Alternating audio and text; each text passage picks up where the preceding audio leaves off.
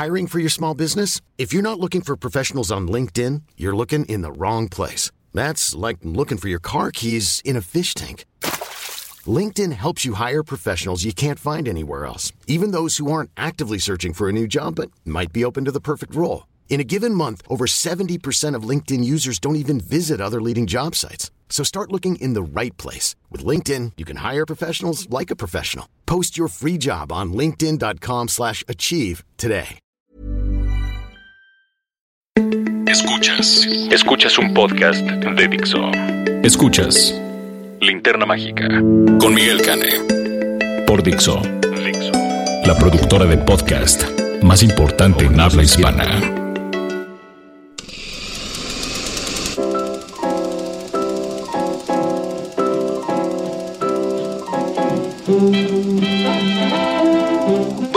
Buenas tardes, buenas noches, como solía decir Truman Burbank, bienvenidos a la edición 86 de La Linterna Mágica, este bonito podcast de cinéfilos para cinéfilos realizado aquí en Dixo, en pleno corazón de Polanco. Esta tarde, estoy grabándolo en una tarde, vamos a hablar de la nueva película de uno de los grandes maestros del cine europeo moderno. También Raulito Fuentes nos va a hablar acerca de una película bien tierna y bien bonita, eh, con su estilo que solo él sabe hacerlo. Y también vamos a hablar de una serie que está en plataformas digitales y por supuesto tendremos nuestro clásico de la semana. Así es que sin más, ¿qué les parece si comenzamos? La crítica de la semana.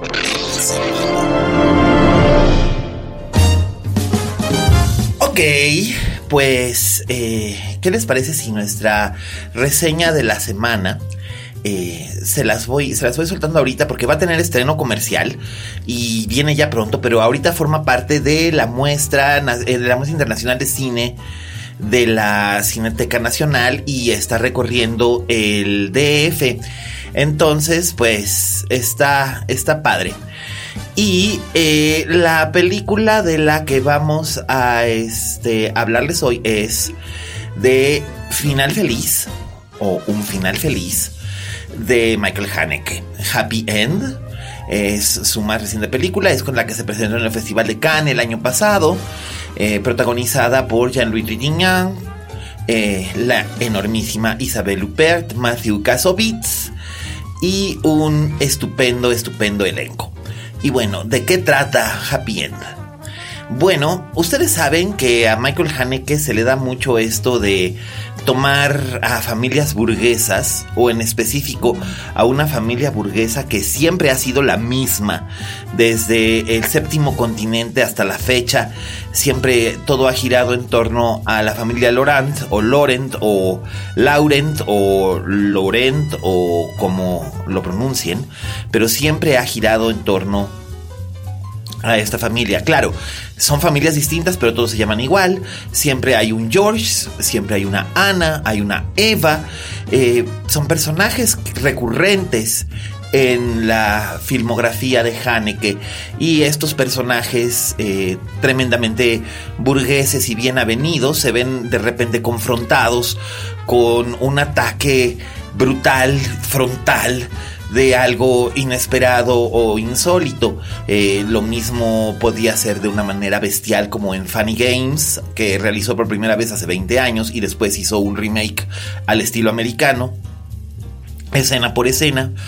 O eh, podía ser en Código Desconocido, que es probablemente su película más eh, ambiciosamente narrativa y compleja.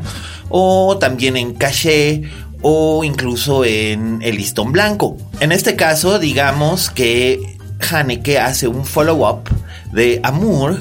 Eh, ustedes seguramente recuerdan esta gran película de hace unos 5 o 6 años, en que la que también aparecían Trintignant y la enormísima y hoy desaparecida ya Emmanuel Riva, que eran un matrimonio que tenían casi 60 años de casados y que eh, estaban enfrentando una tremenda crisis de salud que ponía a prueba todo, incluyendo eh, su amor. Bien, pues eh, digamos que aquí retoma algunos de los temas planteados en Amour, la vejez, la dependencia, pero lo hace con un giro muy, muy diferente. Finalmente, Haneke es un hombre de ideas y sus ideas funcionan espléndidamente bien, en el sentido de que plasman lo que él desea contarnos y lo hace de un modo muy, muy inquietante. Eh, la historia de Happy End comienza cuando la pequeña Eva, eh, Fantine Haldin, una niña de 12 años, 13 años, eh, llega a vivir con su padre, que con el que no ha convivido. él es George, es Matthew Kasovitz, lo recordarán de Amelie y también de La Haine. Eh, entonces, bueno, él, la recibe en la mansión familiar. Eh, la familia vive en Calais, eh, que es uno de los puertos más importantes de Francia. Él no sabe muy bien qué hacer, él ya está vuelto a casar con una joven, con una joven interpretada por Laura Berlinden, con la que acaba de tener un bebé. Entonces, ustedes se preguntarán qué hace un bebé en una película de Haneke y por supuesto, cuando ven a un bebé en una película de Haneke, lo primero que sienten es muchísima angustia, porque a nadie le va bien en una película de Haneke, aunque sea un bebé. Eh, por lo mismo, el que la hija llegue a vivir con él después de muchos años de no convivir, porque la madre eh, sufrió una sobredosis de droga y está en estado de coma vegetativo en el hospital, viene a como que a destruir un poco o a alterar gravemente más bien su estilo de vida. Eh, lo que no sabe ni Eva en ese momento ni ninguno de los otros personajes es que Josh está teniendo una aventura cibernética con una eh, chelista, con una violonchelista, que a su vez eh, es también aficionada al sadomasoquismo, igual que él, pero en secreto. La cabeza de la familia no es Jean-Louis Trintignant, que interpreta al abuelo, si bien él es nominalmente la cabeza de la familia, esta familia Laurent, que, que tiene un, un gran negocio de construcción.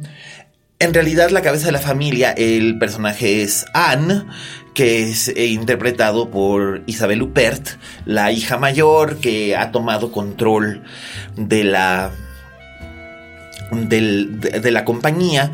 Ella tiene un hijo adolescente que tiene serios problemas, más bien es un hijo ya adulto de unos 21 o 22 años, que tiene serios problemas emocionales. Ella está a punto de casarse con un abogado británico que es interpretado por el enormísimo Toby Jones. Entonces, eh, todos estos personajes como que empiezan a coincidir en este ambiente enrarecido, ¿no?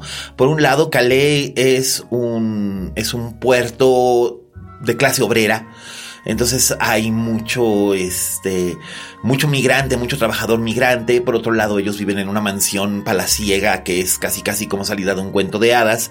Y Eva, que es nuestro ojito narrador, eh, a través de sus redes sociales y a través de su smartphone, pero también a través de sus experiencias, es, es una niña muy sensible, muy inteligente que no logra como que adaptarse a este mundo en el que vive. Y curiosamente entre ella y el abuelo, que ya empieza a manifestar signos de demencia, demencia senil, como que surge un vínculo muy especial, muy específico, que en cierta forma replica eh, lo que ocurre en Amour, en la parte final de, la película de Amour. Eh, de hecho, hay referencias, alusiones a, que el abuelo ha hecho lo mismo que el personaje masculino que interpretaba Trintignant en Amour hace en la película, si bien no son los mismos personajes, aunque pueda parecerlo, pero no lo son. Em, entonces todo esto va, girando en torno a dos circunstancias. Uno, el próximo matrimonio de, de, Isabel Huppert con el abogado británico que consolidaría en cierta forma la internacionalización de la compañía y los problemas emocionales de su hijo y cómo esto la afectan como mujer y como empresaria. Y por otro lado, la eh, amenaza de demanda por parte de un trabajador que sufre un accidente en una de sus obras y cómo tratan de evitar esta demanda recurriendo a todo tipo de de acciones, ¿no? Lo mismo desde el ofrecimiento de un pago total por silencio a amedrentamiento, ¿no? Eh, la oleada migrante proveniente del Magreb y proveniente del norte de África eh, juega un papel importante también dentro de Happy End porque el, hijo de Isabel Huppert empieza a manifestar esta culpa burguesa de una manera muy eh, excéntrica y, empieza a, maquinar situaciones que ponen en riesgo no solamente su estatus dentro de la familia, sino incluso la propia vida de la familia. Eh, Haneke se vale de todos los elementos narrativos que tiene a su alcance, lo dije antes, desde smartphones y redes sociales hasta eh, vueltas de tuerca, irrupciones sorpresa, desaparición de personajes, aparición de otros, eh, divagaciones, alucinaciones, para contar esta historia. No es tan cohesiva como Amour no es tan inquietante como Funny Games o El Año del Lobo, pero definitivamente es una película de Michael Haneke en el sentido de que tiene esta sensación subversiva de algo siniestro, violento, que siempre está oculto, agazapado a, saltar encima de, de, lo, de lo armonioso, de lo elegante, ya lo habíamos mencionado en alguna ocasión, el ataque de lo eh, dionisiaco sobre lo apolíneo, ¿no? Es decir, todo lo apolíneo es el orden, la, comodidad, eh, la alta burguesía, y lo apolíneo es lo violento, lo inesperado, lo insólito, lo carnal, lo sexual, eh, lo brutal, que, va a ir salpicando este retrato de familia. Happy End, obviamente el título es una ironía, eh, estará en estreno comercial a partir de finales de este mes pero ya pueden verlo en el circuito de la muestra internacional de cine, así que si pueden echarle un ojito, aprovechen y véanla, véanla en pantalla grande, les va a gustar a los que son muy fans de Michael Haneke, quienes nunca han visto una película de Haneke y entren a verla, eh, tal vez no sepan qué esperar, tal vez no sepan qué va a ofrecer, tal vez no sepan qué va a ocurrir, y está bien. Eh, siempre es bueno entrar donde Haneke sin saber qué ocurrir. Yo hace 20 años la primera película de él que vi fue Funny Games y básicamente entré a ver Funny Games porque el título me llamó la atención. La entré a ver sin ver el cartel y sin saber nada. Estaba lloviendo y yo busqué refugio en un cine. Y cuando salí me sentía como si me hubieran madreado, pero pensaba que estaba enfermo porque al día siguiente la volví a ver. Eh, así pasa con, con Hane, que por un lado nos hace sentir arrobados con esta belleza fotográfica que siempre tiene en sus películas y al mismo tiempo nos hace sentir ultrajados y vulnerados con los temas que trata y la manera en la que los retrata. Así que bueno, pues esa es mi recomendación definitivamente y reitero, eh, Happy End no es la obra maestra que fue Amour en su momento, pero es una estupenda película y como lo dije en el caso de Polanski, siempre voy a preferir una película menor de un director como Michael Haneke que una buena película de un director mediocre que es el burro que tocó la flauta. Así que bueno, ya lo saben, Happy End con Isabel Huppert y Jean-Louis Trintignant. Eh, búsquenla en cartelera y de verdad denle una oportunidad, no se van a arrepentir. Y ahora eh, vamos con el crítico de cine más famoso de Jalisco, ya lo he presentado así en muchas ocasiones, Raulito Fuentes, eh, arroba Oye Fuentes, que nos va a hablar de una nueva película juvenil que está teniendo mucho éxito alrededor del mundo. Eh, es una historia de amor tan tierna como emocionante. se llama Yo soy Simón. My Name is Simon, eh, les va a gustar a los que les gustan estas historias, estas historias juveniles y tiernas, y sí realmente tiene un poco para todos, para todos los tipos de público. Así que dejemos que sea el propio Raulín el que nos eche esta historia. Adelante, Raúl. Oye, Fuentes. Hola, ¿qué tal? Esto soy Fuentes, el espacio que Miguel Cana me brinda en la linterna mágica. Yo soy Raúl Fuentes y a mí me encuentras en Twitter como arroba oyefuentes. Oigan, pues fíjense que hará cosa de un mes más o menos, tal vez poquito más, la distribuidora Fox me invitó a la premiere de la película Yo Soy Simon, una cinta que podríamos meter en el subgénero del Coming of Age o estas películas, pues a lo mejor la traducción más más precisa sería películas de iniciación. Son estas películas que son protagonizadas por jóvenes, jovencitos que están en la adolescencia, digamos 16, 17 años, y que eh, pues se enfrentan a un conflicto que puede ser, eh, pues no sé, salir por ejemplo del closet, que es el caso de Simon, o enfrentar una decepción amorosa o algún duelo importante ahí eh, que tengan ahí. Y pues eso es básicamente lo, lo que este subgénero, subgénero tiene, ¿no? Son películas pues que ciertamente son entrañables, son películas que se hicieron muy populares en los años 80 eh, gracias a John Hughes, eh, pues el, el director de, de, grandes clásicos como The Breakfast Club o The Sixteen Candles o Pretty in Pink, aunque bueno, pues esa no la dirigió él, pero sí la escribió. Eh, pues son estas películas, ¿no? Que tienen a chavitos enfrentándose a problemas y al salir airosos de ellas, pues bueno, tienen una, eh, pues un aprendizaje, una inteligencia emocional que antes no tenían y pues que son a mí películas que, que, la verdad es que me gustan mucho. Por ejemplo, pues hace unos meses eh, vimos apenas Lady Bird, que, que sí, yo creo que sí podría meter sin ninguna bronca en este subgénero. Esta película de Greta Gerwig, protagonizada por Saoirse Ronan, y que incluso a lo mejor, ya a lo mejor viéndolo de manera muy forzada, pues hasta la película de Spider-Man Homecoming podría tener un poquito ahí de de Coming of Age.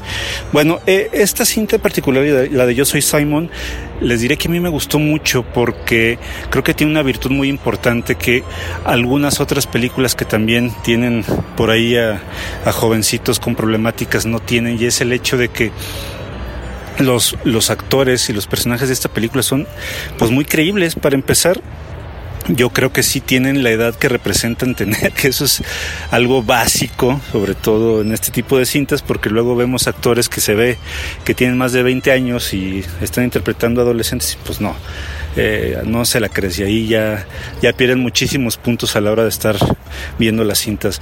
Otra cosa que creo que es una virtud importante es que eh, pues la cinta sí eh, recupera pues muchas de las de los conflictos que los adolescentes tienen o tuvimos, por ejemplo, ¿no? La cinta de Yo soy Samon, pues nos cuenta la historia de este joven que, eh, bueno, no descubre, pero, pero pues es gay, ¿no? O se da cuenta que su orientación sexual es la de ser homosexual y decide, pues, no salir del closet aún porque, pues, no se siente listo. A la, a la par de, de este despertar sexual que tiene, eh, pues él ya tiene una relación epistolar con otro chavo que también es gay. Y pues ellos dos digamos que van aconsejándose o platicando de, de qué hacer o qué no hacer en caso de, de que decidan salir del closet.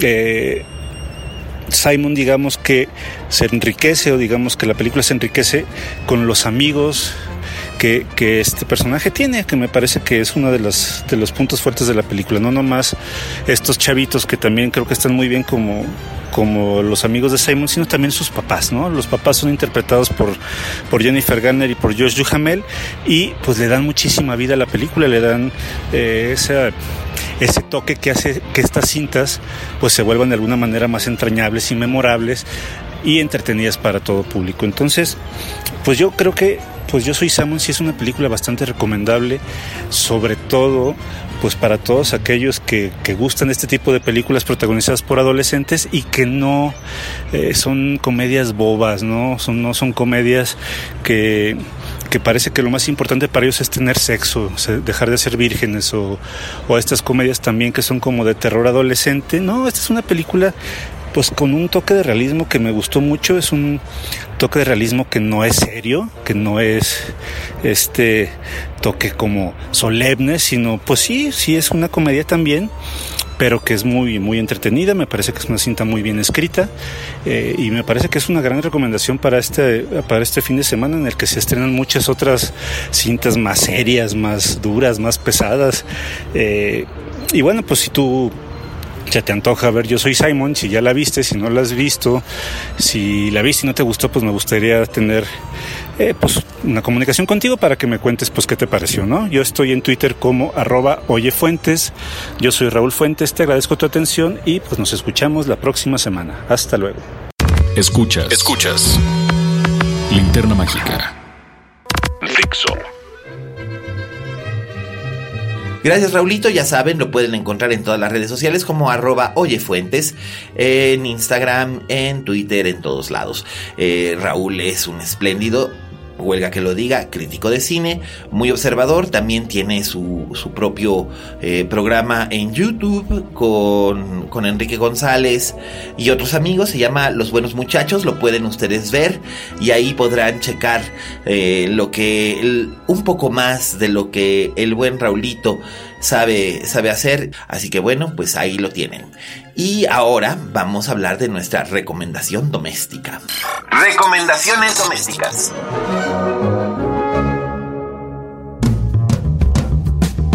Ok, nuestra recomendación doméstica en esta ocasión, ¿verdad?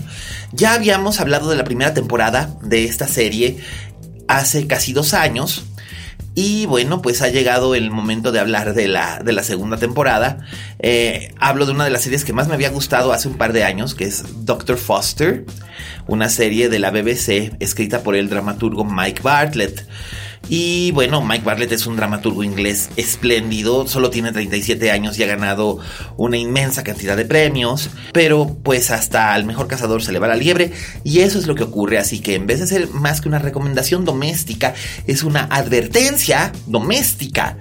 Eh, Dr. Foster vuelvo a recomendar y siempre recomiendo la primera temporada porque me parece una espléndida, espléndida miniserie, muy bien armada, son ocho capítulos, se los echa uno como agua, es la historia de una mujer médico en un pueblo suburbano cerca de Londres, tiene un hijo de 11 años, eh, tiene un marido, todo parece ser perfectamente armonioso, pero en realidad están ocurriendo cosas terribles de las que ella no se ha dado cuenta.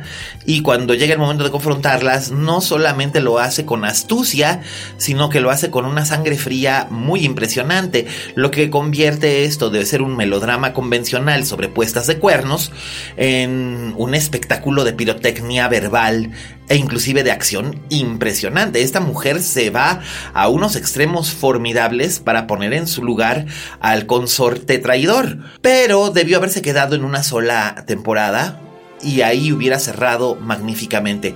Sin embargo, regresa en una, en una segunda parte, también escrita por Mike Bartlett, donde eh, pues lo que ocurre aquí es que el ex marido de, de la doctora Foster regresa, regresa al mismo pueblo, regresa ahora eh, con muchísimo dinero, regresa con una nueva familia y básicamente lo que él quiere es eh, destruir de una manera premeditada y alevosa a su ex cónyuge. Digamos que una manera de, por supuesto, vengarse de lo que ella hizo para ponerlo a él en su sitio y mandarlo al carajo después de que se entera de que él había estado engañando con una muchachita de 18 años. Eh, la cosa es de este modo. Eh, se siente forzadísimo el argumento. Eh, si bien la construcción de los diálogos es espléndida, eh, eso es algo que nadie le va a poder quitar nunca a Mike Bartlett. Eh, la trama en sí, la anécdota es muy pedestre. ¿qué, digo pedestre? Es rupestre.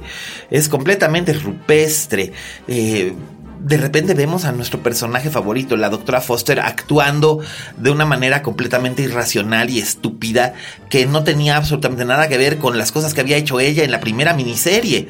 El hijo, por supuesto, ahora es un adolescente y se convierte en el foco de una serie de problemas y donde antes el niño había sido sensato, centrado y racional, siendo la brújula moral de la otra serie, aquí se convierte en un disparate. Por otro lado, la idea de que el ex marido sea el villano reventón de esta parte es un poco no sé, también es, es contradictoria en el sentido de que en la primera parte sí era un hijo de la chingada, pero por lo menos había unas ciertas motivaciones para, para haberlo convertido en un hijo de la chingada. Aquí simplemente es un hijo de la chingada al cubo porque puede y porque quiere.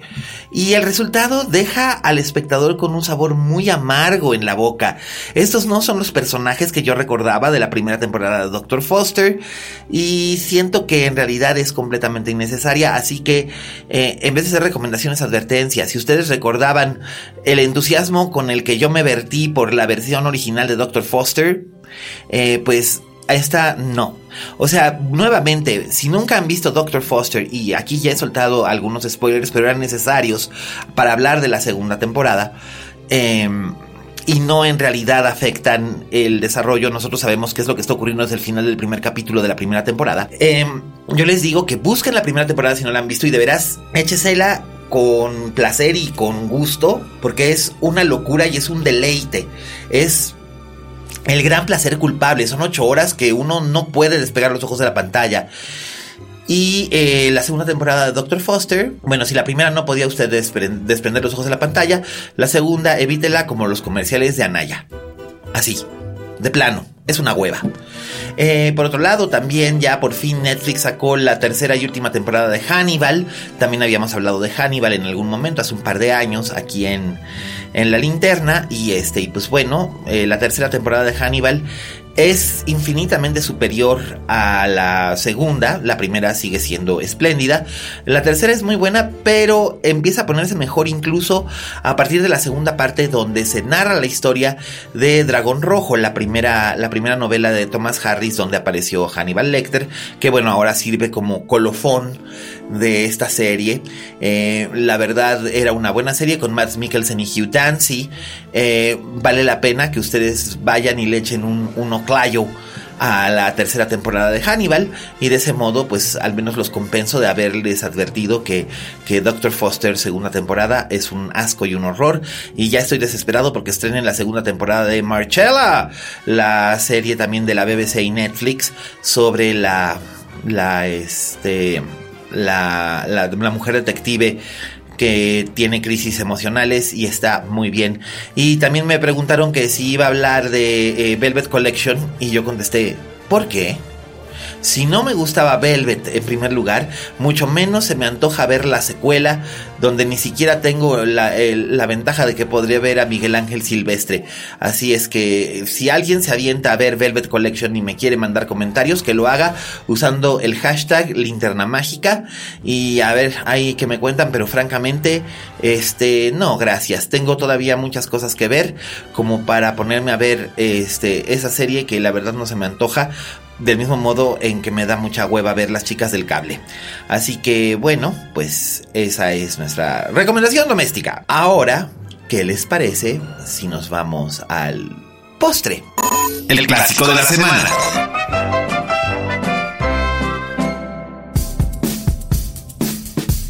Ok, tuvo tan buena recepción mi comentario sobre Crash de David Cronenberg que algunos amigos preguntaron si iba a hablar de alguna otra película de, David Cronenberg.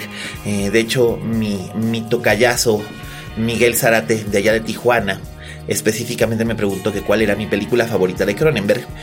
Y pues voy a hablarles de mi película favorita de Cronenberg. Eh, que además son 40 años de que se filmó este año. Se estrenó en 1979, pero se filmó en 1978 en Toronto. Y la verdad es que la sigo viendo y me sigue pareciendo de la primera etapa de Cronenberg probablemente la más sólida de sus cintas, la más inquietante, brillante y bellísima para hacer su cuarto largometraje este, justo antes de que empezara a despuntar con scanners y Videodrome y empezara toda esta fiebre de reconocimiento para Cronenberg. Esta es la, digamos que la primera película que realmente lo pone en el mapa, porque eh, They Came From Within, también conocida como Shivers, y Rabbit, tienen más seguimiento de culto porque se conocieron muy bien en Canadá, pero en Estados Unidos eh, se estrenaron como que en el circuito B, en el circuito de cine de medianoche y cinema para adultos, casi casi rayando en lo porno. Y aquí en The Brood, que es la película de la que les voy a hablar, eh, pues lo que hace nuestro, nuestro David Cronenberg es mostrarnos probablemente su cinta con personajes más desarrollados hasta ese punto y es una tragedia shakespeariana con tintes familiares realmente eh, pues fascinantes. Eh, la historia gira en torno a un psiquiatra interpretado por el enorme, enorme y lamentablemente fallecido Oliver Reed, este gran actor eh, inglés que es aquí un psiquiatra que ha desarrollado una especie de terapia que se llama Psychoplasmics. Y lo que él dice que son los Psychoplasmics es la manifestación física de nuestros temores, odios complejos y traumas eh, para poder expulsarlos de nuestro propio cuerpo y no solo de nuestra psiquis porque su teoría es de que eh, la enfermedad mental también afecta físicamente. Él tiene una clínica en las afueras de Toronto donde aplica estas teorías y una de sus pacientes es una mujer, una ama de casa llamada Nola Calvert. Eh, Nola Calvert es interpretada por la bellísima Samantha Egar, una gran actriz inglesa de los años 60 y 70, eh, nominada al Oscar, eh, participó lo mismo en el musical Doctor Dolittle que en películas de aventuras, eh, que en la memorable cinta El coleccionista de William Wyler, basada en la gran novela de John Fowles. Em, esta actriz siempre fue sumamente versátil.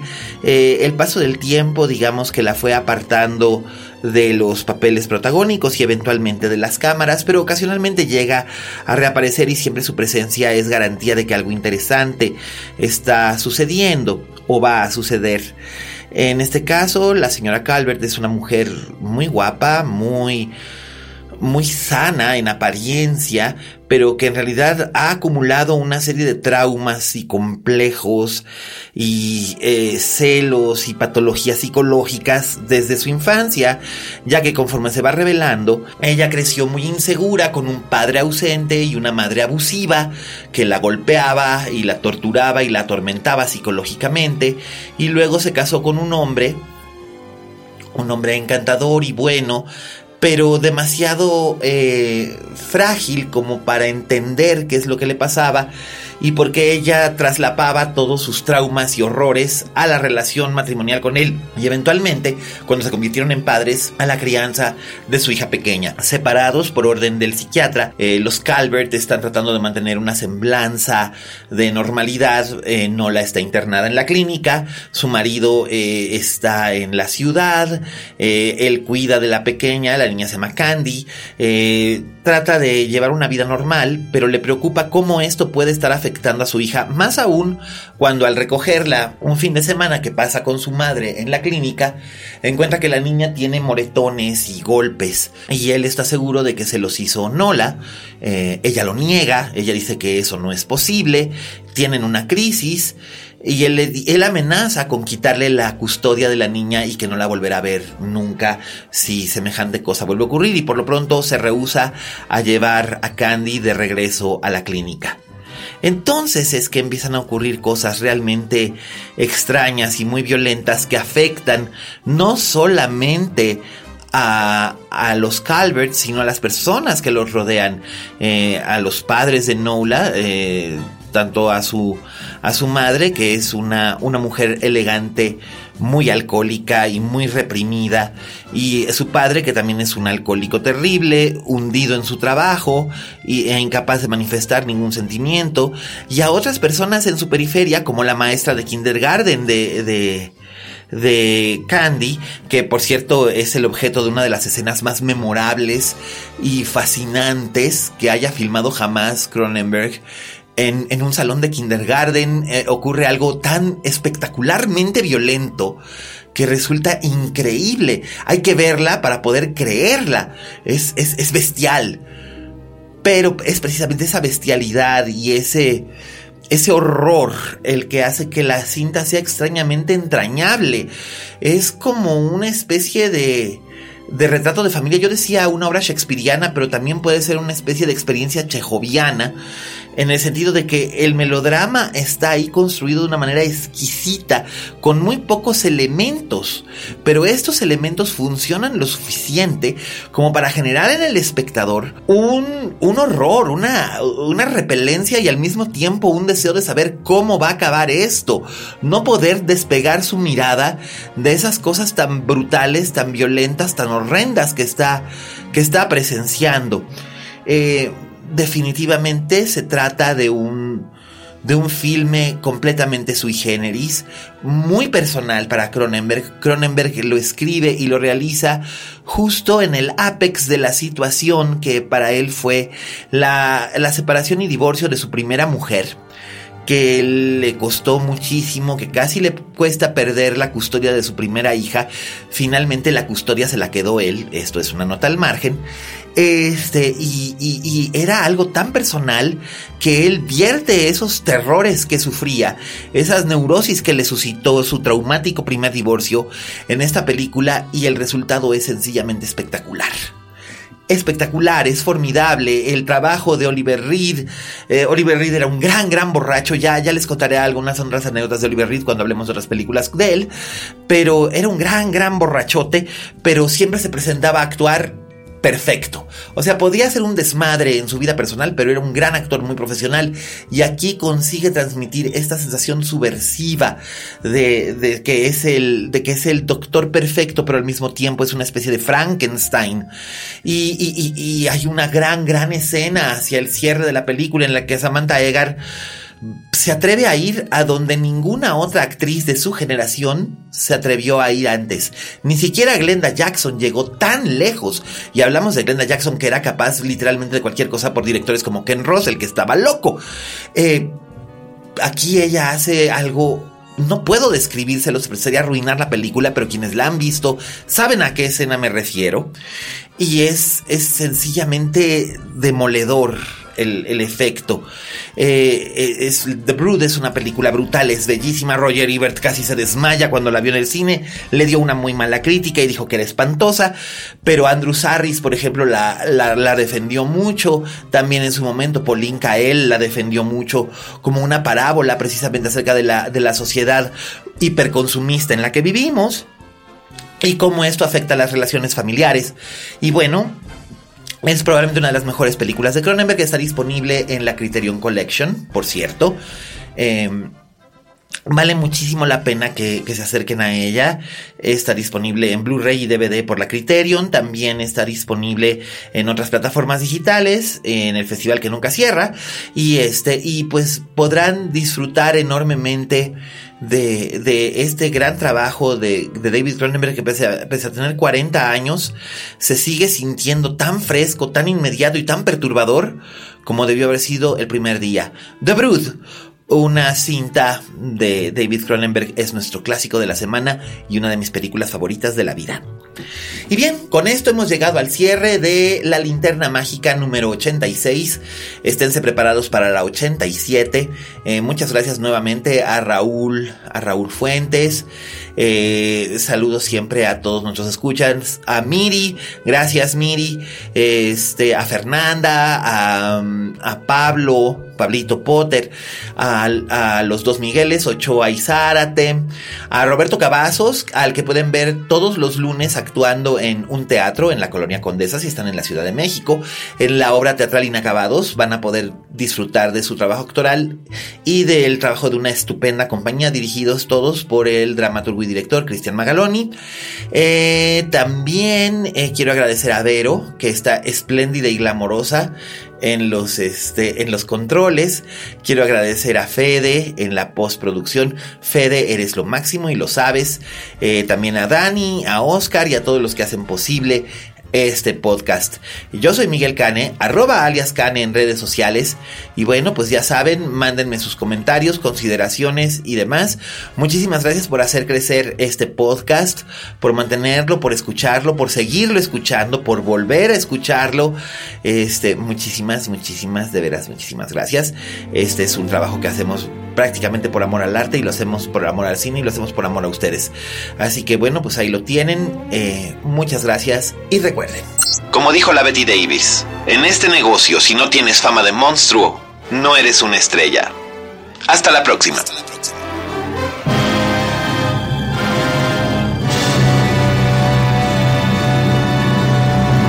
Dixo presentó Linterna Mágica con Miguel Cane.